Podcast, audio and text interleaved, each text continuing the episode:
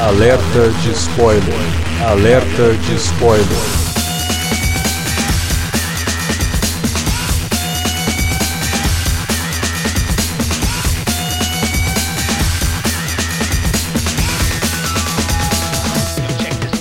Olá, amigos! Eu sou o Alexandre e esse é o Alerta de Spoiler. No programa de hoje, vamos discutir Eternos, filme que estreou no último fim de semana, mais uma aposta da Marvel, incluindo aí personagens completamente novos dentro do seu universo cinematográfico compartilhado. Para falar de Eternos, está aqui com a gente, como sempre, Davi Garcia. Pois é, cara. Quanto tempo, hein, que a gente não viu um filme da Marvel, cara? Já, já parecia quase dois anos já, a pandemia, realmente. Mas foi bom dar esse respiro também. E agora ver um filme que parece querer quebrar a fórmula de filmes da Marvel, né? Que é muito bom. Pois é. Também para falar de Eternos está aqui Felipe Pereira. Vamos falar desse, como diria certo site, muito legal. Vamos falar dessa grande criação do Stan Lee, né? Os Eternos. vamos lá, vamos falar de Eternos logo depois da vinhetinha. A gente já volta.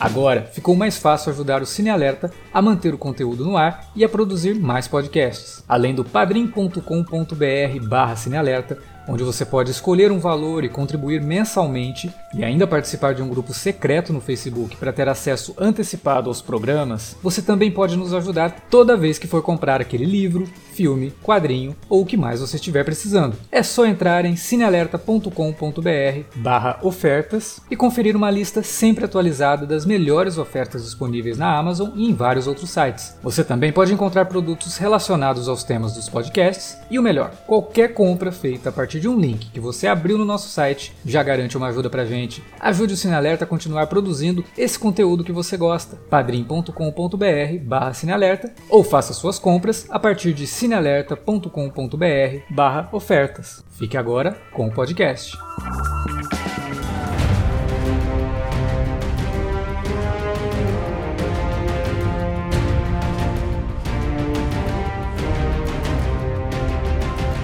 Bom, se a pessoa que estava começando a ouvir o nosso podcast não conhece o Felipe, já desligou, né?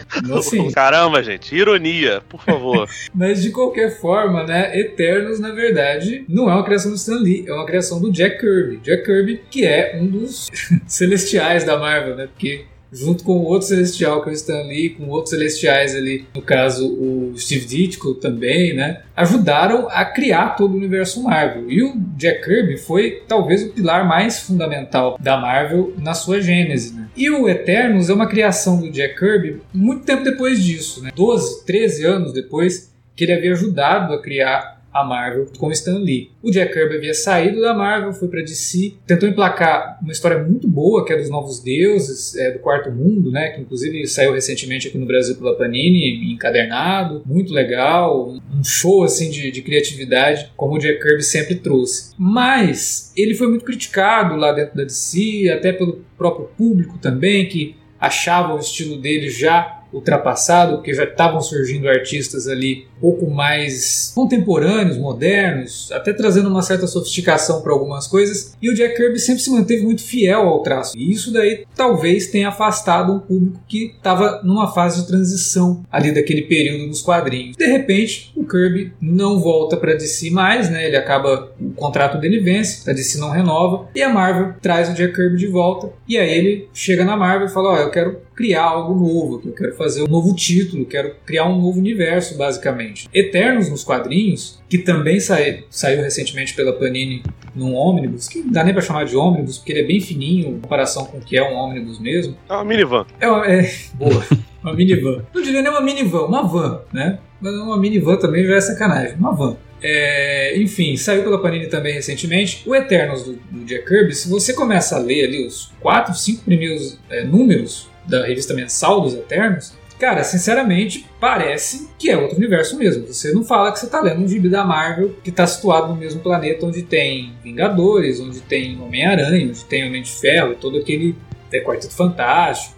Nada disso, né? Nessas quatro, cinco primeiras edições você não vê citação nenhuma. E pela origem dos Eternos, a forma como eles são apresentados, dá a entender que, que a população nem sabe que existem super-heróis, sabe? Então, parece algo muito descolado da Marvel. Por imposição dos editores e também até dos próprios leitores, existiam aquela sessão de cartas, né? Então, alguma sessão de cartas ali dentro do, do, do, Eternos tinham cartas que falavam: ah, mas e aí, se passa dentro da Marvel não se passa? Tinha gente que defendia que era melhor fazer dentro do universo Marvel, tinha gente que queria que continuasse daquela forma, mais isolado mesmo, porque deixaria o Jack Kirby trabalhar o que ele queria fazer. No fim, a imposição editorial da Marvel fez com que ele, aos poucos, fosse colocando o universo Marvel dentro do que ele estava fazendo em Eternos. Isso acaba trazendo uma certa fraqueza para a narrativa de Eternos, que, ao meu ver, é muito criativa nos quadrinhos, na fase do, Kirby, mas sofre um pouquinho também com é, uma história que estava sendo contada muito paulatinamente. É, depois que termina o primeiro arco, que é o que introduz os Eternos, os Celestiais e os, os Deviantes, os outros arcos, eles parecem assim que vão para algum lugar, mas nunca chega, sabe? O Kirby queria realmente desenvolver aquilo por muito tempo e não teve esse tempo. Tanto que ele saiu depois, deu 19 edições, os Eternos foram cancelados. E o que ele estava construindo em Eternos acaba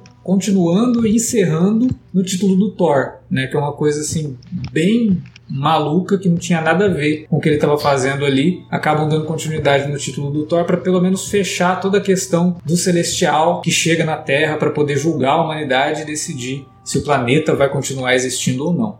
Né? Basicamente, o Eternos do Jack Kirby era isso. Eram muitos conceitos muito, muito interessantes, mas que infelizmente não puderam ser plenamente é, abordados dentro dos quadrinhos. E, e, e, os Eternos, como eu havia falado, eles ganham essa série em 76, dura 19 edições, depois eles vão voltar a ter um título próprio em 84, 85, no formato de minissérie, dura mais 12 ou 13 edições. Aí eles vão fazendo algumas aparições em séries da Marvel, nos Vingadores e tal e tal e coisa. Nos anos 2000, em 2006, eles ganham uma minissérie pelo Neil Gaiman e pelo é, John Romita Jr., que depois tem uma outra continuação em 2009. Então é, é tudo muito saltado no tempo, que o fã normal da Marvel ali realmente não se importa muito com Eternos. É só o fã hardcore mesmo que conhece e sabe de todos esses conceitos e tudo mais. E Pode falar, eu acho que é mais o, eu acho que é mais o fã do Kirby, cara. É o fã do Kirby, é, talvez seja. E, e, eu, eu até digo fã hardcore da Marvel justamente por, ah, tem uma fase lá do Thor é. que entram os Eternos, sabe? Ah, a Cersei já foi é, é porque se dos você Vingadores. For em fã hardcore da Marvel, possivelmente há, há, há, muito fã hardcore, ao meu ver, completamente malucos que não consideram tanto o legado do, do Kirby Kirby, porque, enfim, são clubistas e preferem o Stan Lee. É, o Stan Lee é uma personalidade muito controversa e a gente não vai entrar nos méritos. Eu acho que nas, muito nas, disso nas, deve à falta de conhecimento dele. mesmo, sabe, Felipe? As não, pessoas sim, não é. conhecem o, o, bastidor do que, que era o processo criativo do Stan Lee com o Jack Kirby e acabam. E o, Jack, e o, o Stan Lee sempre foi um cara que soube vender a própria imagem muito bem, então as pessoas agregam o Stan Lee, sabe? E o Kirby é, acaba ficando no escanteio. E o Stan Lee tava lá, tava vivo até, sei lá, até o o Capitão Marvel, né? Acho que, o, sei lá, o Vingadores Ultimato, se eu não me engano, tinha uma cena gravada, mas ele já tinha já tinha Parecido, morrido. É. Então, assim, ele é um cara que gera isso e obviamente vai ter gente que é muito fãzoca dele, que vai necessariamente defenestrar o Kirby por conta disso. Eu não vou entrar no, nos méritos do, dos problemas do, do Stanley, porque seria uma vergonha a gente num, num podcast sobre uma obra do Kirby falar. Ficar falando Stanley, né? que foi um sujeito que, tipo, teve uma relação terrível com, com, com o Kirby. E é curioso que isso tudo tenha acontecido que as histórias dos Eternos tenham sido finalizadas nas histórias do Thor, porque reza a lenda que boa parte dos conceitos que os, o Kirby levou para DC para formar o, o, quarto mundo, né? Para, enfim, formar toda aquela coisa de Oval Piedade, Apocalipse, Darkseid, Lobo da Steppe, essas coisas todas, supostamente ele queria introduzir nas histórias do, do mais cósmicas do Thor. Aí Sim. não conseguiu. Aí ele vai para DC. Depois que ele vai na DC, ele não ele pega uma revista é, do Jimmy Olsen, que é um amigo do Super-Homem, e, enfim, ainda faz aquela mitologia toda que não foi um sucesso na época, mas até hoje é o, o, o, grupo que, que é a maior antagonista do Superman e de todos os personagens da DC. No caso, Darkseid é a sua turma, do, do, do Quarto Mundo, de Nova Gênesis, Apocalipse. E aí ele sai da DC e volta pra Marvel. Uma, uma série de histórias que é muito parecido com o que ele tinha feito no Quarto Mundo. E aí termina, obviamente, no, nas histórias do Thor. É tipo, o mundo às vezes, a Terra plana gira e capota, né, parceiro?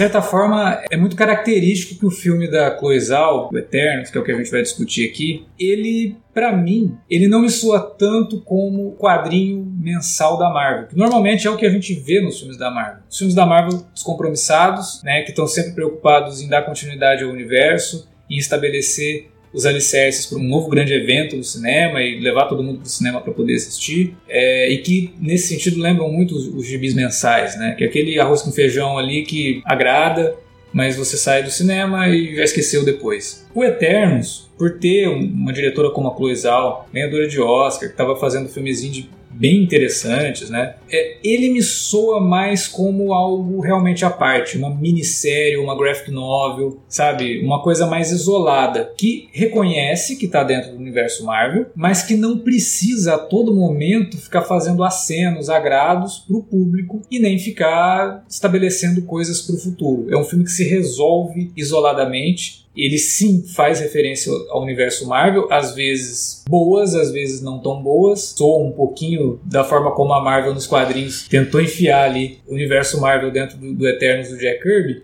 Soa um pouquinho no filme em algumas coisas. Outras coisas você olha e fala: não, peraí, deu liga aqui, sabe? Deu peso para algo que a gente viu nos cinemas e que agora a gente está vendo de novo uma consequência daquilo. Então o filme ele consegue trabalhar muito bem, ele se situa dentro do universo Marvel, mas ao mesmo tempo ele até porque ele precisa apresentar pelo menos 10 personagens novos, ele não poderia ficar muito tempo focado em agradar fã da Marvel com é, aceno para filmes anteriores. E nesse sentido ele também se sai bem, ele também sai bem introduzindo esses novos personagens. Quando você leva em conta, para a gente ter um filme de equipe na Marvel, que foi Os Vingadores, a gente precisou de filme do, do Thor, filme do Capitão América, filme do Homem de Ferro, né? Até no filme do Hulk, é meio descolado, mas ainda assim tá lá. Aqui não, aqui a gente tem personagens muito poderosos, é, com dilemas muito reais e que são introduzidos num filme de duas horas e meia. E que funciona bem dentro desse microcosmo que é criado dentro aqui do trabalho da Chloe Zhao. A Chloe Zhao, inclusive, que chegou na Marvel com um pitch, né, com uma proposta para um filme de, do Eternos. Ela queria fazer isso. Quer dizer, não é só uma coisa que a Marvel queria fazer, foi atrás de alguém. Não, não é. A Chloe Zhao já tinha visualizado mais ou menos o que ela queria queria fazer com Eternos e ela conseguiu juntar a proposta que ela tinha, uma proposta de é, até discutir o papel do super-herói né, dentro desse mundo com, com super-heróis, desconstruir até em certos aspectos, dentro de um filme que também inicia mais ou menos uma nova fase na Marvel, né? Porque ele também tem, ele cria esse link, pelo menos com a cena pós-crédito, como a gente já está acostumado com a Marvel, né? Sempre tem a cena pós-crédito que vai jogar pro próximo filme. Mas essa é uma das poucas vezes que a cena pós-crédito não me deixa tão intrigado pro que, que vai vir a, a seguir. Porque o que eu vi aqui no Eternos, mesmo não sendo um filme perfeito, mesmo, mesmo tendo alguns probleminhas ali de percurso, é justamente aquilo que a gente vem pedindo pra Marvel há muito tempo, né? um filme diferente, um filme que fuja da fórmula, um filme que nem vilão, de certa forma, ele tem de fato. Ele tem um dilema moral. Ele tem um ele vilão. Tem antagonistas, né? Ele tem antagonistas, antagonistas mas, mas são... Ele... Exatamente. Então não, é um filme não que existe ele. um plano megalomaníaco por trás de, É. de conquista, de dominação, nem nada, né? É, ele, ele realmente ele sai da fórmula, ele ousa fazer coisas com personagens que, se você vai com a bagagem dos quadrinhos, você é surpreendido. Se você vai com a bagagem de só ter assistido aos trailers, você também é surpreendido, porque todos os trailers, toda a campanha de marketing levavam a crer que o Icarus seria o protagonista do filme, e logo de cara você já vê que não é o Icarus, é a, Cersei, ela é a protagonista, o fio condutor da trama é ela, né? E, e ainda tem toda a questão do Icarus no final ter uma, uma, uma, reviravolta e tal, que não é o personagem que você espera. Se você já vem com a bagagem de quadrinhos, não é o personagem que você espera que traga uma reviravolta. Você espera isso da Duende e você espera isso do Druig. Né, que já traíram a equipe em algumas ocasiões. O Druig, inclusive, é um personagem com complexo de ditador e tal, que é abordado de certa forma no filme, mas também tem uma reviravoltazinha com ele. Então é um filme que consegue surpreender o fã, consegue surpreender muita gente e consegue se situar dentro do universo Marvel sem soar forçado, sem soar ah, mas é só mais um filme da Marvel. Não é, ele tem algo mais. Ah, é perfeito, é uma obra-prima, é o melhor filme de quadrinhos desde. Não, não é isso. Mas ele ousa fazer algo mais. E eu acho que nesse É. sentido, é, a gente não pode, depois de, sei lá, faz uns três anos que a gente tá aqui, nossa, não aguento mais falar de filme da Marvel, toda vez a gente fala a mesma coisa, parece que a gente tá vendo sempre o mesmo filme. Aí quando um faz algo diferente, a gente vem aqui e detona o filme. Não, ele tem problemas? Ele tem. né? Mas eu não posso deixar de sustentar a questão de que ele, pelo menos, está tentando fazer algo diferente. É um filme que tem muito mais substância do que muitos dos filmes dos últimos filmes da Marvel. De falar que, em termos de substância, talvez ele só perca pro, pro Pantera Negra, sabe? E pro começo do Vingadores Ultimato. Que é uma É, é um coisa que a gente já havia discutido na época, né? Que eu falei, pô, começo do Vingadores Ultimato é muito bom, eu queria só aquilo.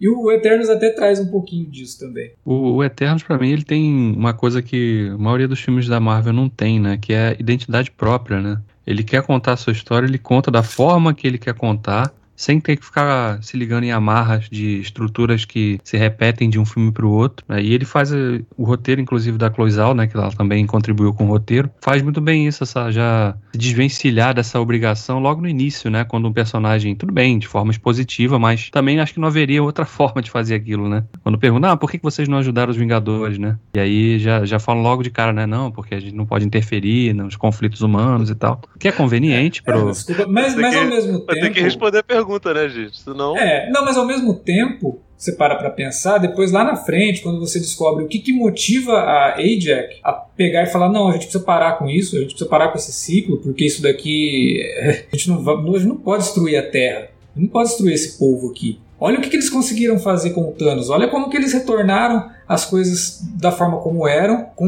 o mesmo estalar de dedo, com o mesmo poder que o Thanos conseguiu, sabe? Então, ao mesmo tempo que a explicação lá no começo ela soa forçada, depois ela se justifica quando você percebe que foi justamente eles não terem ter ajudado os Vingadores contra o Thanos nem nada disso que motiva a Ajax a perceber que realmente, né, é, tem algo especial aqui. A gente não pode deixar simplesmente que isso tudo seja destruído. E aí cria todo um dilema que é um dilema que eu acho muito bem empregado no filme. Eu até fico imaginando que a Cloizal poderia muito bem depois voltar e fazer um filme Surfista Prateado. Eu acho que ela seria um- um- uma boa escolha, mas para quem quiser, talvez, se a Marvel né, ousar, um filme do Surfista Prateado diferentão mesmo. E aí teria que ser algo bem mais, mais ousado do que é o Eternos aqui. Mas eu acho que nesse sentido ela consegue discutir coisas que os outros filmes da Marvel sempre arranharam a Ah, superfície, sabe? Nunca se eu aprofundaram. Eu acho que tem uma característica que, que me chamou muita atenção nesse filme também, que é o aspecto humano, realmente, né? De a preocupação realmente de desenvolver cada um daqueles personagens, e são vários, né?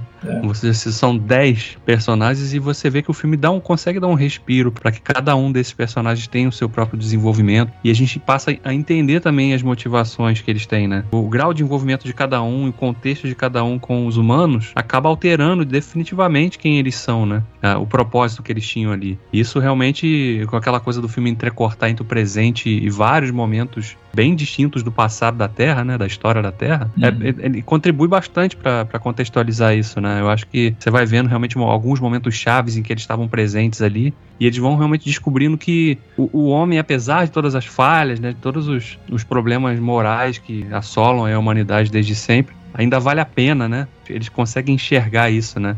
Essas pessoas ainda valem a pena, né? E, e até eles passam a enxergar uma humanidade que eles não tinham, né? Porque eles estavam ali programados para fazer aquilo e, né, e não questionavam aquela programação, aquele, aquele mandamento ali. E, e em determinado momento eles passam realmente a ver que, pô, peraí, não, a gente não pode só fazer o que mandam a gente fazer, né? Que é uma outra discussão legal também que o filme traz, né? Sobre Uhum. liderança, né? Você não pode seguir. né? Exatamente. Então, são temas realmente muito ricos que o filme. Alguns são explorados de forma superficial, sim, né? Como Uhum. na maioria dos filmes de super-herói. Mas outros também ganham uma dimensão maior aqui. Eu acho que a Cloizal foi muito feliz nesse sentido. Ela realmente consegue imprimir uma característica muito mais humana essa história do que qualquer outro desses filmes que vieram antes aí. Claro, tropeça, porque né, é um filme que tem a responsabilidade de introduzir personagens que pouca gente conhece, eu mesmo conhecia muito pouco, e contar uma história própria, se desvencilhar, como eu falei, das amarras da estrutura dos filmes anteriores e conseguir resolver a sua história, né? E ele faz isso tudo.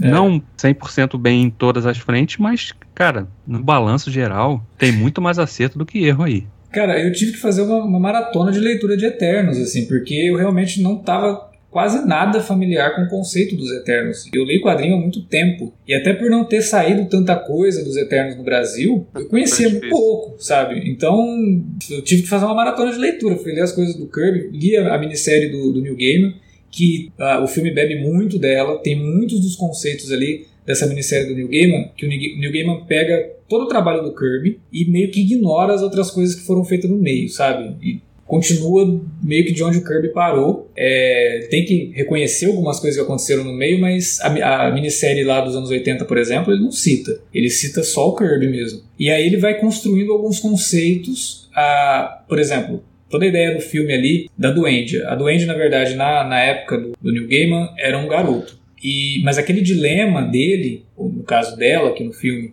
de pensar, ah, eu nunca vou crescer, eu nunca vou conhecer é, é relacionamento, eu nunca vou conseguir ter um relacionamento. É, no caso do New Game, ele até cita verbalmente, assim, de relação sexual mesmo, né? Toda Coisal, ela já deixa subentendido que a menina tá falando disso, ela tá falando de sexo. Dela não... Como que ela vai é, ter uma relação com uma pessoa que ela ama? Sendo que a pessoa que ela ama tem corpo de mais de 35 anos e ela é uma garota de 16 ou até menos, né? Então o, o filme traz muito do que o Neil Gaiman trabalho ali de mostrar os Eternos, todos eles quase, né, é, misturados à humanidade, que era uma coisa que o Kirby, por exemplo, não. Na, na fase do Kirby, só o Icarus e a Cersei que estavam mesmo misturados à humanidade, o resto estava meio picado. Aí depois, ele lá no número 13 e tal, que ele introduz o Druid, você vê que o Druid estava lá na União Soviética. É muito doido isso, porque o Druid ele, ele vive lá no, onde era a União Soviética, depois na época do New Game ele está num país que era da União Soviética, então ele é meio comunista eles não, não, são tão misturados assim a humanidade. Eles vivem lá em Olímpia, que é a cidade dos Eternos, que é um conceito muito parecido com a cidade dos Inumanos também, mas eles vivem lá isolados e tal, ninguém sabe da existência deles. Aqui a gente tem, ninguém sabe da existência deles, mas eles estão misturados à humanidade. O, o New Game ainda vai além, né? Porque na, na, na minissérie do New Game, além de eles estarem misturados, eles não têm memória de quem eles são. E aí eles vão se descobrindo eternos ao longo do, do quadrinho. Até um quadrinho, um ponto de partida muito bom para quem nunca conheceu. Para quem nunca leu Eternos, é o, a mini do New Game. Inclusive está sendo relançado no Brasil. E é fácil achar em outras é, edições também, porque saiu naquela coleção de capa preta da Salvat.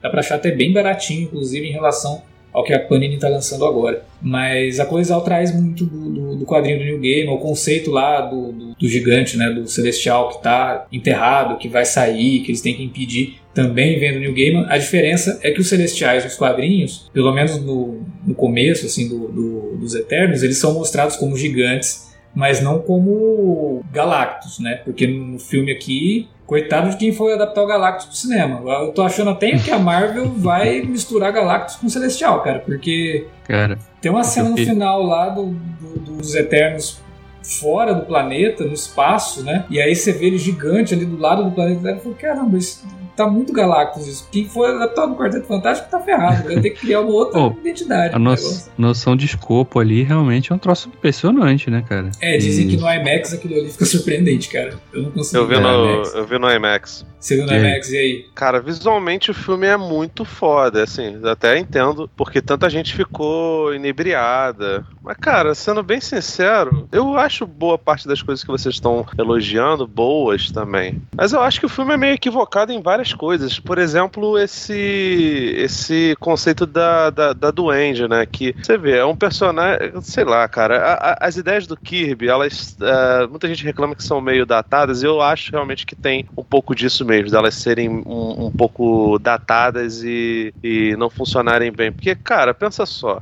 Pega um exemplo... Para começo de conversa, né? Ele baseou todo o conceito dos Eternos naquele. eram os deuses astronautas né? É, que é uma parada essa, que muita gente levou a sério na década de 70 e era uma pseudociência absoluta, né? Nossa, bicho, é muito é ridículo, é risível, é engraçado até. Inclusive, e durante muito tempo as pessoas levavam a sério, como, como possibilidade até de ser real, não era uma parada É, era como se alguém tivesse visto, sei lá, o This is Spinal Tap e acreditado que aquilo era uma banda que realmente existiu. Oh, mas numa época pré-internet, eu acho que o Spinal Tap era até mais, mais justificável, Alex. Agora, cara, assim, eu, eu sei lá, cara, eu vou usar o exemplo do, do, da doente. Cara, é uma personagem que você entende ela ter uma, assim, alguma rejeição com, com a, a própria, com, com, o criador e, enfim, essa é uma história mais velha do que o mundo, né? É, boa parte até dos contos bíblicos são, são disso, são a, a humanidade reclamando com Deus por ela existir, por ter certas limitações, esse negócio todo, sabe? É, é um argumento que, que é velho como o mundo e não necessariamente é ruim. Agora, Cara, não faz muito sentido porque você pensa, ela é uma, uma um, um, ser imortal que viveu durante 5 mil anos, que é mais velha do que a Terra, provavelmente. E, cara, sendo bem sincero, é, é, se ela estão 7 mil anos na Terra, você pode ter certeza absoluta que se a questão é sexual, tabu de pedofilia é um negócio que é muito atual diante da história da humanidade. Era medieval, as pessoas uh, casavam com 12 anos. Tá, então, mas aí você assim, há de convir comigo que o cara casaria com uma menina de 12 anos sabendo que 5 anos depois ela teria 17. Ela tá procurando algo real. Ela não tem como não, ter algo real, porque qualquer envolvimento que ela tiver, ela vai ter que simplesmente. Eu, eu, concordo com você. Também acho que no caso dela, em algum momento, é óbvio que ela pode ter tido sim cara, um então, relacionamento. É, mas ela assim, não pode ter um eu tô, relacionamento. Eu não tô nem falando assim do caso de. Quando a gente vê ela no começo, ela tá numa balada, né? E ela finge que ela, que ela é mais velha porque ela não está legal com a própria Agora, Agora, sinceramente, cara, se o negócio é, é, um, é um tabu estabelecido. Se, por exemplo, o Fastos, ele é um personagem que ele ou é homossexual ou ele é bissexual. Para ele não é um tabu. Não só porque, enfim, hoje em dia a gente tem. tem é, não, não tá mais na época de, de esculachar com, com qualquer pessoa que seja é, LGBT, pelo menos isso mas também porque ele viveu toda a vida dele, 7 mil anos, ele sabe que isso aí não é uma, uma questão de tabu e que o preconceito com homossexuais é um negócio que foi estabelecido pelos homens há pouco tempo, porque, por exemplo, na época do Império Romano, as pessoas eram bissexuais assim, mas a dar, a, a, a dar com pau, com o perdão do trocadilho a mesma coisa no, no, Se você pegar Roma da HBO, cara, o que tinha de criança sendo, sendo iniciada sexualmente, Moisés teve provavelmente uma. que é um personagem bíblico, é, teve uma iniciação sexual muito cedo, porque isso aí era comum entre as crianças. Então, assim, é, não, não é uma uma questão que deveria estar ali. Aí beleza, ok. Eles resolveram pegar isso e, e repaginar a parada do, do, do, Kirby, mas sei lá, cara, o filme tem outras, outras questões que, que, que me parecem muito, muito primárias, assim, sabe? Agora, é, o, o, Eternos ele estabelece uma parada que acho que a gente até conversou em off, que é uma nova provável tendência da Marvel, que é em vez de fazer agora filmes de origem de personagens XYZ, eles vão tornar todos os filmes em filmes de equipes, né? Passou-se esse tempo. Agora, o Homem-Aranha deve ter três Tom Hollands aí, a famosa Aracno Aracnotonfobia.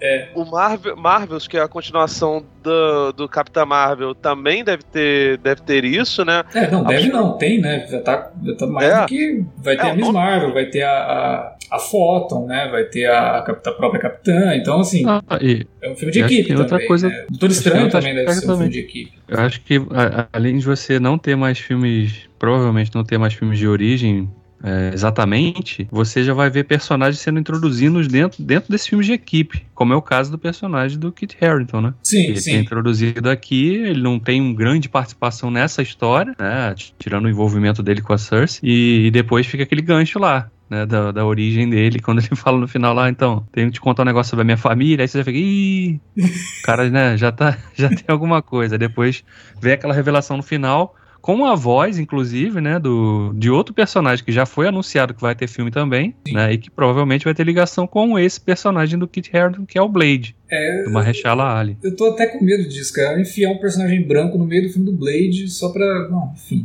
Ai, vai, ah, vai, tá. ser, vai ser o Nick Note lá do. do... 48 Mas horas. É... o Blade não, vai ser 48 do, horas atrás de vampiro. Do, do próprio Blade, né? Mas, que, que é o Nick Note, não é não? Mas, enfim, cara, e, e, e, até essa questão dos próprios Eternos não é uma coisa que se iniciou nos Eternos, porque eu não sei porque eu não vi Shang-Chi. O Viúva Negra, ele já é um filme que tem uma dupla de, de, de heroínas, né? Deveria ser um filme solo da, da, da Scarlett. Sim, mas na verdade tá apresentando uma outra viúva e ainda tem o Capitão é, o... Russo lá. Que é maravilhoso. eu, não, eu não gravei, mas provavelmente eu ia falar só dele se eu fosse gravar sobre isso. Todas as séries da Marvel do Disney Plus tem isso, né? É Falcão Invernal, é assim. Loki uhum. tem, tem 200 Locks É, e WandaVision também. É, Wanda e o Visão, né? Então até o próprio do Gavião Arqueiro a também. A ele... foto, é. é. provavelmente o Gavião Arqueiro. Então, assim, é uma tendência da, da, da Marvel fazer isso. Agora, fora isso, eu, eu achei visualmente foda. É, visualmente eu acho ele muito bom, mas tem algumas cenas de ação que não me agradaram tanto. É, e eu acho até porque, assim, a Chloe Zhao é muito criativa em colocar o pessoal em locações, né? Mostrar pôr do sol, tudo muito bonito. Mas o visual dos Deviantes, por exemplo, poderia trazer algo mais pulsante pro filme, eu acho que fica a desejar, sabe? É, é muito genérico, assim, são criaturas muito genéricas, uhum. sabe? E aí nas cenas de ação fica tudo meio. Pô, meio tá, cinza, a, gente tava, a gente tava conversando, porque eu caí na besteira de pegar na, na no, no, Prime Video, tô tentando convencer vocês a verem também, é, uma série de, de space opera chamada Farscape que tem produção do Brian Hanson, para quem não sabe é o filho do Jim Henson, uhum. e que também mexe muito com boneco. Pô, que os, os, os alienígenas, cara, eles são sensacionais. É maravilhoso. Não, Farscape assim. é sensacional. Visualmente, uma das coisas mais criativas envolvendo Space Opera que já foi feito Pô, pra TV. A, é muito, a, muito legal. Aí eu fico bolado porque, assim, os roteiros, pelo menos até o ponto onde eu, eu tô bem no comecinho, não são sensacionais, mas... Uhum. É, mas ok, tá bom. Visualmente falando, a série é linda, cara. Lindíssima, assim. É um bagulho, assim, absurdo. Aí você sai de uma série que é, acho que ela é de 99 ou 2000 e, pô, os, os, os personagens, sabe? Os, os, ETs, eles são criativos pra caramba, visualmente falando. E aí você sai disso. E você entra numa, numa série cinematográfica e, pô, os vilões são muito muito, muito, muito derivadas, assim, muito. É, é criatura genérica de qualquer coisa, assim. O visual dos Eternos em si eu gostei, sabe? Eu acho que eles conseguiram é, adaptar bem o que é o traço do Kirby, sabe? Não tem aquela coisa extremamente colorida porque não cabe dentro desse universo Marvel sair dessa forma. Mas eu acho que adaptando pro universo Marvel os conceitos do Kirby visuais, assim, eu acho que o uniforme dos Eternos estão muito legais, é, principalmente nas cenas de batalha, eles são muito funcionais. Eu acho que, que é, tá até melhor do que dos Vingadores. Eles soam mais naturais, sabe? Parece que aquela roupa realmente não atrapalha.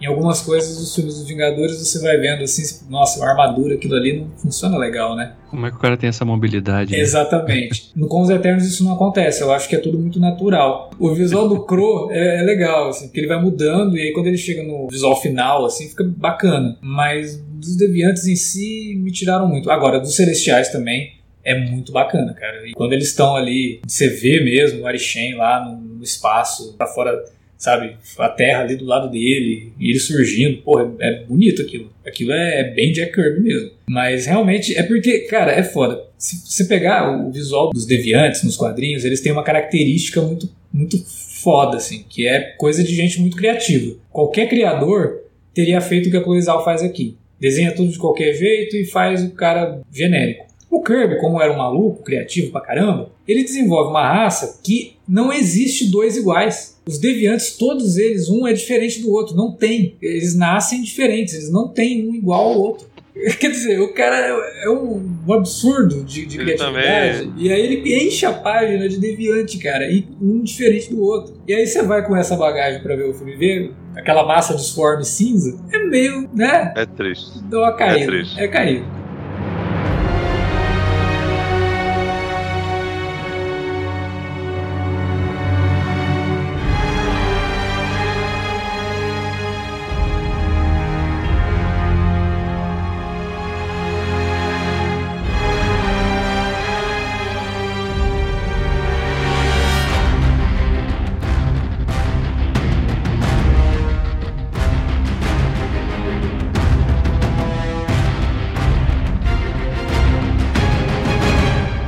Dos aspectos assim que chamam a atenção pelo lado mais negativo, uma, um deles para mim é o CGI, cara. Não tem muito CGI ali que tem uma cara de, de, de fundo verde, não tem? Aquela, principalmente aquelas cenas em close dos personagens ali na, na, mais na parte final do filme. Você fica, cara, né, muito, tá muito artificial isso aqui, cara. É, que é o problema do CGI que a gente já tem falado algumas vezes nos filmes da Marvel, né? A gente começou a criticar pesadamente no Pantera Negra. Tem um final ali, cara, que não tirou muito do filme, me tira sempre que eu revejo. A batalha do Pantera com o personagem Hum. do Michael B. Jordan ali e tal. É, é- Sim. nossa, é muito bonecão mesmo, digital, sabe? E aquilo É. não Não, passa peso, né? A Chloe Zhao é uma diretora de filmes independentes, né? Então talvez a dificuldade dela também de lidar com esse tipo de, de técnica pode ser ter sido pode ter encontrado um reflexo aí nessa, nesse aspecto que a gente está tá citando, né? A questão de ser um filme muito focado nos personagens. Então você tem Sim. peso quando o personagem morre, por exemplo. Que é uma Claro. coisa que a gente não tem muito na Marvel. A gente tem o peso da morte de alguns personagens no Vingadores porque precisou de 10 anos de construção, né? Aqui a gente tá Sim. falando de um personagem que foi, acabou de ser apresentado e já morre logo na sequência, assim, e você sente por ele. Né? Então você vê que,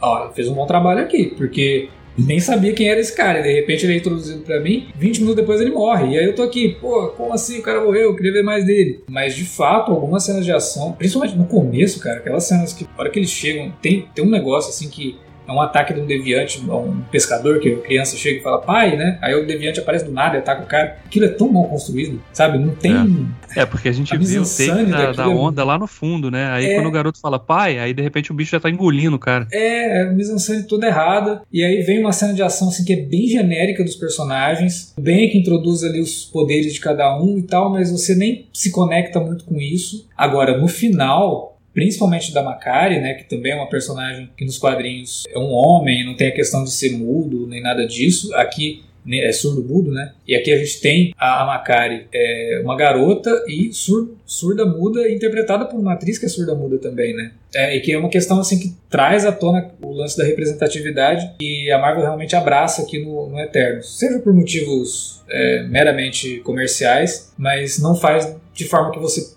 tenha essa impressão de que é algo artificial. Não. Tá bem encaixado. É, esse aspecto da diversidade no elenco nesse filme é uma coisa que, que realmente salta aos olhos, né? Porque a gente vê realmente. É claro que a gente tem uma Angelina Jolie, né? A gente tá, tem ali o maluco lá, os dois do, do Game of Thrones, os galãzinhos ali e tal, mas o resto do elenco não são personagens, não são atores que você fala assim, nossa, mas se você escolher, seriam suas primeiras escolhas para filmes de super-herói dentro do contexto que a gente tem visto nos últimos 10, 15 anos? Não, né? É, Dificilmente você veria o, o Brian Tyler Henry ali sendo, tendo algum protagonismo no filme de herói assim. Ou mesmo com o Como a o eu, cara- Nanjani, né? Nanjiani, né? Que até se transformou fisicamente, né? Pra fazer porque ele era Exatamente. meio gordinho também. E eu vou te falar, que bom, cara. Que, que legal, assim. Mostra como isso funciona tão bem. Que você não precisa ter atores que são meros estereótipos, sabe? Pra interpretar esses heróis. Você pode ter atores normais, pessoas de verdade. Porque se você não, não enxergar eles como pessoas de verdade, você não compra a ideia do filme. né? Então é extremamente importante que isso aconteça. E fugir do, do, do padrão visual, do padrão é, de gênero, qualquer tipo de padrão, é super bem-vindo. E ainda mais quando funciona bem, sabe? Então, nesse sentido também, a Chloe Zhao, eu acho que, que fez boas escolhas ali. No caso da Angelina Jolie, inclusive, cara, eu podia jurar que ela ia morrer no filme. É, Apareceu, né? Não, porque Cara. assim, tipo, é a Angelina Jolie. Você não fica esperando que ela vai se comprometer com a Marvel, cara. Sabe? Tipo, ela vai ficar aí. pra- Não, não só não morre, como dá gancho pra uma futura aparição, né? Eu, Então, eu acho que ela fez esse contrato com os filhos dela, que, ah, mãe, eu queria tanto te ver num filme de super-herói. Porra, Ela eu tá- vou te falar, cara, a Angelina Jolie poderia muito bem fazer a Mulher Maravilha ainda, viu? Porque a mulher tá. Nossa, ela tá foda nesse Ela é filme. linda, ela, ela tá é linda muito ela- bonita, ela, e ela tá. manda muito bem, cara. Não, e sim, as cenas de luta, tudo bem, que vai, envolve CGI, envolve dublê, não sei o quê, mas, pô, convence. Você vê as cenas de luta dela, Ah, e- convencem pra caramba. E quando a gente vê toda, toda a questão dela ser tá perturbada ali, né? Sim. Você vê que tem é, uma- é alguém que sabe o que tá fazendo ali, sabe? Não é, não é uma coisa que soa artificial, forçada naquele sentido, né? É, faz diferença. Ela não é só uma atriz bonita, ela é uma atriz que sabe atuar e atuar muito bem também, né? Ela sabe atuar fisicamente nas cenas de luta, porque quando ela tá fazendo pose e tal, você compra aquilo.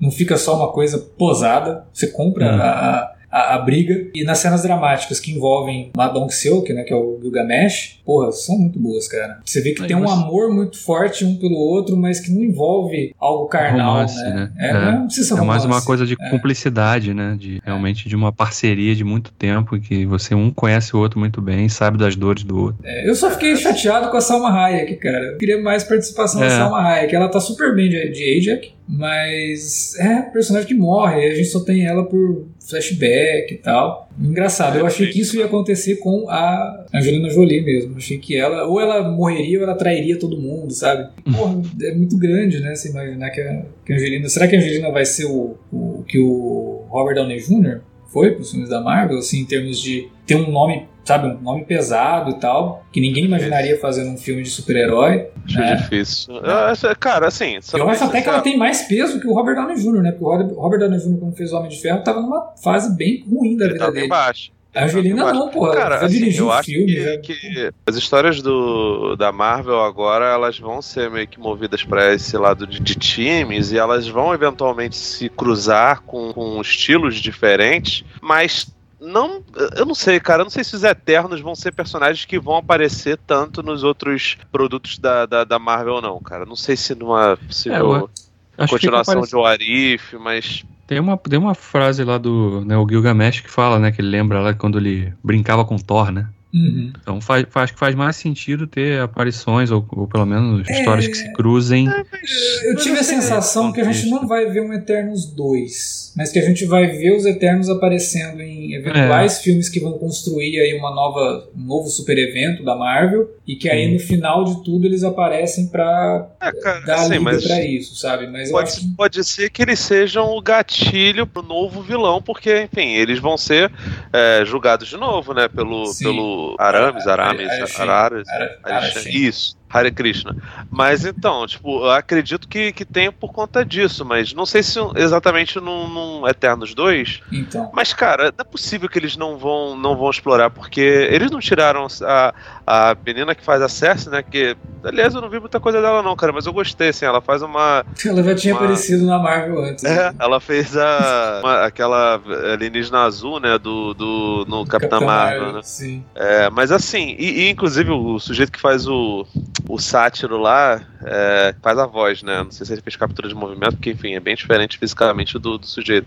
Ele tava lá no Agente da Shield, né? Ah, o que- Patton Oswalt, porra. Eu, tô- fiquei bem surpreso com isso também, né? O Patton Oswalt é bem, bem nerd nesse sentido, ele adora fazer essas aparições. Sim, não, ele, eu adoro ele, cara. Ele, ele, ele é um sujeito que faz vários papéis pequenininhos, mas que são, são papéis legais, né? Geralmente ele manda bem. Mas, cara, é, eu não sei se você investe é um elenco absurdamente grande, cheio de atores é, grandes, né? Especialmente a Angelina Jolie, porque, enfim, os outros ali, Kit Harington, pô, o David chegou até, deu até uma inflada nele, né? Eu sempre fiquei bolado com ele ser, ser, ser galã em Game of Thrones, que eu falei, caramba, gente, ele é, não tô falando que eu não pegava, mas ele é pequenininho, sabe? Ele não é um sujeito, sabe, imponente. O, até o Rob Stark, ele é mais assim, mas assim, não é um cara que tu olha fala, ele até parece visualmente, mas ele não é um cara que é, ah, o Brad Pitt, tá ligado? Brad Pitt, ele faz filme de George Clooney, ele faz filme de galã até com 60 anos. O Cruise, a mesma coisa, esses caras São, não são, são atores de momentos cinema. diferentes. O que era considerado galã lá atrás talvez não seja hoje. Não, porque- assim, entendeu? eu tô falando que assim, o Rob Stark, ele, ele é um cara bonito, ele, é- ele tem presença pra caramba, ao contrário do Kit Harington, mas ele não é um sujeito que protagoniza filmes. Uhum. Os personagens que desse filme, desse elenco, é, são estrelas de cinema, ou que foram estrelas de cinema, é, basicamente são as meninas, né? A Salma Hayek, que já não vai, vai, vai voltar, eventualmente pode aparecer num, num flashback ou outro, Uhum. e a Angelina Jolie, ou, ou tô esquecendo algum eterno Não, que- é isso mesmo. É isso mesmo. Então, assim, s- são personagens que, fora a Julie, ela, eles podem retornar mais, mais tranquilamente. Agora, eles estabeleceram vários ganchos ali, fora as cenas pós-créditos, que me faz acreditar que eles vão retornar pra muitas coisas. Não só em, em aparições. O que eu acho, sinceramente, que seria um desperdício tremendo. Porque são personagens que são legais e, pô, cara. Eu não sei, É. cara. Eu tô com a impressão de que eles vão unir o Eternos com. não a origem, mas com o Quarteto Fantástico. Sabe? É o que eu falei desde o começo ali, aquela, aquele visual do, do- dos Celestiais, eles vão. A Marvel gosta de simplificar as coisas. Ela não pode simplesmente chegar agora e falar que ó, tem um outro que é gigante, que também aparece do lado de fora de planetas, sabe? É. Não, ela vai jogar. Eu tenho certeza que eles vão fazer isso, cara. Eles vão transformar o É, Galactus assim, num, num, num Celestial. Se eles, se eles fazem isso, eles já me deixam um pouco mais aliviado, porque toda vez que tentaram fazer o Doutor Destino Victor Von Doom no cinema, todas foram uma merda. Todas, todas, e... nenhuma, nenhuma, falei, nem o Nip Tuck. E uma Que outra que coisa, e uma outra coisa que eu também acho que nesse sentido vai casar é que eu acho que como Inumanos miou assim, porque tentaram fazer a série lá e foi um desastre, talvez o Eternos faça às vezes do Inumanos dentro das histórias do, do quarteto. Ah, talvez, mas, sabe? por Então, exemplo, eu não, eu não acho que tenha absolutamente nada a ver por exemplo, com o futuro do, do- dos X-Men ou dos mutantes Não, na, na, não, na- não, na Marvel. não. Não, até Não acho que uma coisa impede a outra. É, embora mas eu acho é um negócio é um cósmico, vespeiro. né? Ia ficar meio fora de, de padrão, assim, se unissem algo cósmico com a origem dos X-Men. É, eu também não acho. Agora, sim, eu acho que no caso dos X-Men é um vespeiro. E no caso do Quarteto Fantástico, me preocupa que o primeiro vilão seja logo o Galactus. Não, não, se- não se sabe se é o Galactus. Não, mas se eles colocarem o Galactus, se colocarem o Surfista Prateado, esse negócio todo, e aí você já eleva o nível da história pra uma parada possivelmente mais filosófica, você necessariamente não vai ter espaço, por exemplo, pra desenvolver um Victor Von Doom. E, cara, um Victor o, o, o- Doom, ele não é um cara poderoso o suficiente pra ser, sei lá, o novo Thanos ou o Kang, ou seja lá o que for, Não, não. mas ele é um personagem extremamente complexo que eu, particularmente, gosto muito, tá ligado? Então eu tenho medo de, tipo assim, tentarem colocar é, uma parada mais cósmica no quarteto e inserirem o Doom lá de qualquer forma e ser exatamente como foi no filme do Roger Corman, foi no filme do, do Josh Trash, como foi no filme do, do, do Toy Story. Tá ligado? Eu, não, eu prefiro que não. Por favor. Se forem fazer. Deixa o Doom pra, ser, pra ter o seu filme solo. Por favor. Me ajuda.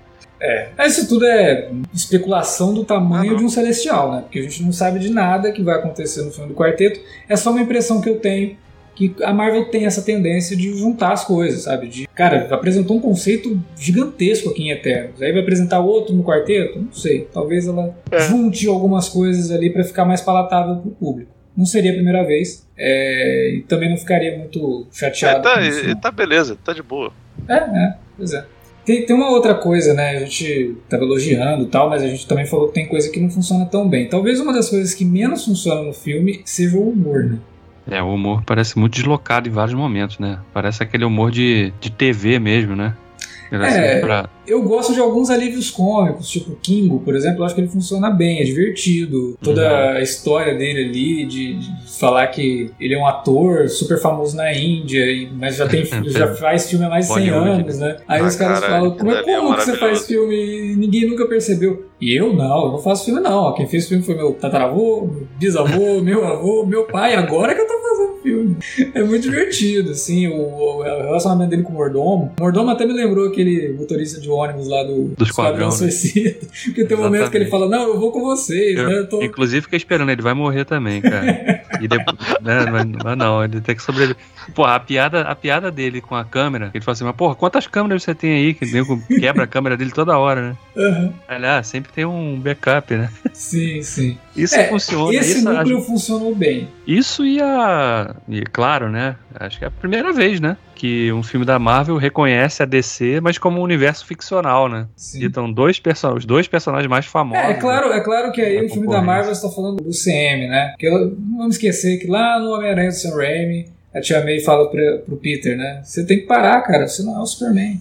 É, Então, verdade. assim, Marvel já reconheceu algumas vezes a existência do universo de si, mas dentro do universo cinematográfico Marvel, de fato. Ah, isso aí eu acho vez. de boa, cara. Isso aí eles estão preparando pra Liga da Justiça contra Vingadores. É, pode ser, pode ser. De repente a Liga da Justiça existe e aí sai das páginas dos quadrinhos pra enfrentar o- a- os Vingadores. No multiverso, só, né? só avisando que Deus me livre, cara, por favor. E não, é- e não tem nada de What quem me if? Dera, não vem com, com esse papo, não. O, É What If Season 2.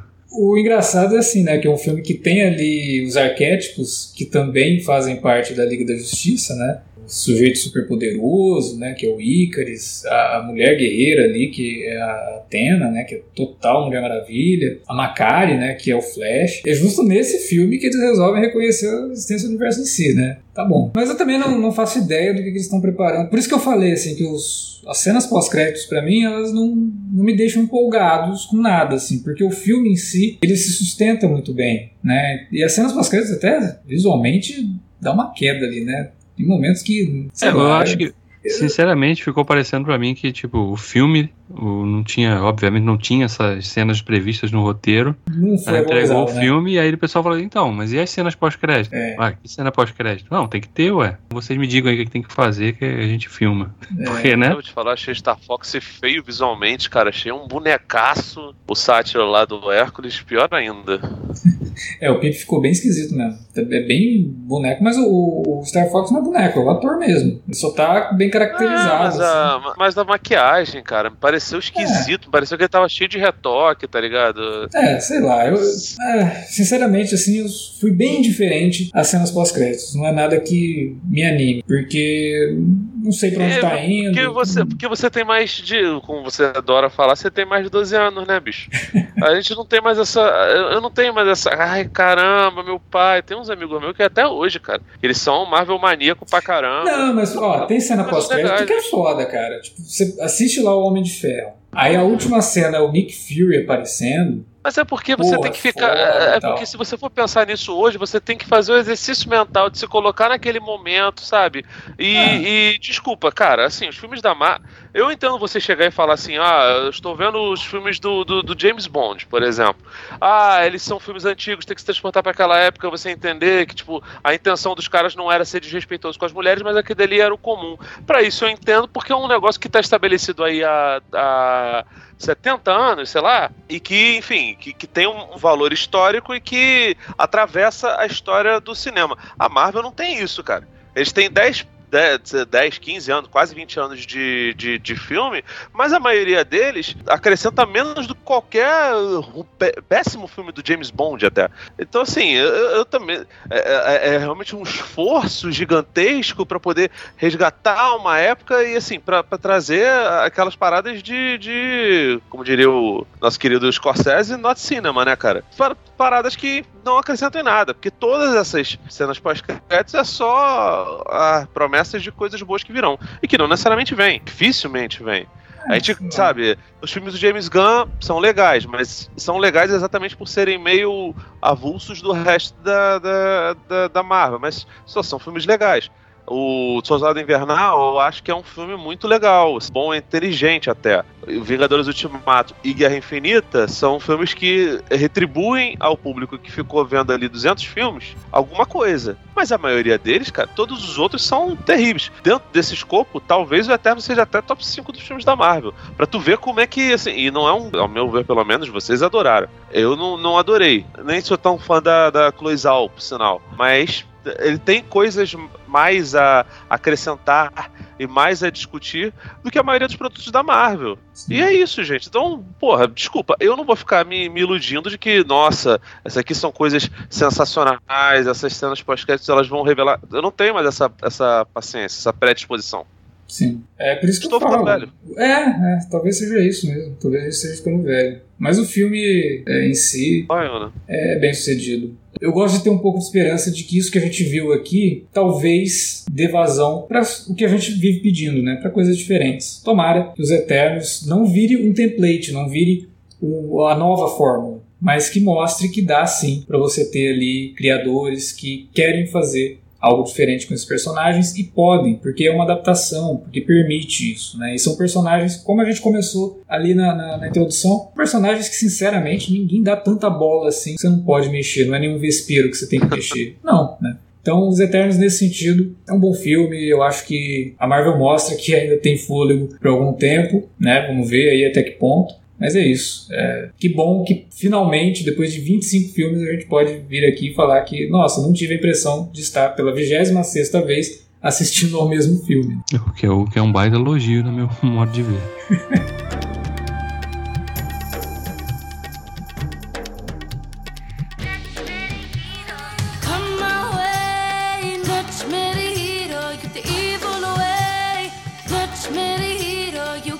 Bom, era isso que a gente tinha para falar sobre Eternos, o novo filme da Marvel. E agora a gente quer saber de você que nos ouviu, que foi lá, assistiu ao filme. Conta pra gente o que você achou. Se achou tão ruim quanto os críticos lá de fora estão falando? Ou você concorda com a gente que é um filme que ousa fazer algo diferente e que pode realmente dar início a uma nova fase para Marvel? Fala pra gente aí na área de comentários ou nas redes sociais, facebook.com.br cinealerta ou arroba cinealerta no Twitter. Utilize as redes também para divulgar o nosso conteúdo. Daqui 15 dias tem mais alerta vermelho ou alerta de spoiler. O que vier primeiro, eu acho que vai ser outro alerta de spoiler, hein? Algo me diz que vai ser outro alerta de spoiler, mas enfim, é isso. Valeu pela audiência, até a próxima.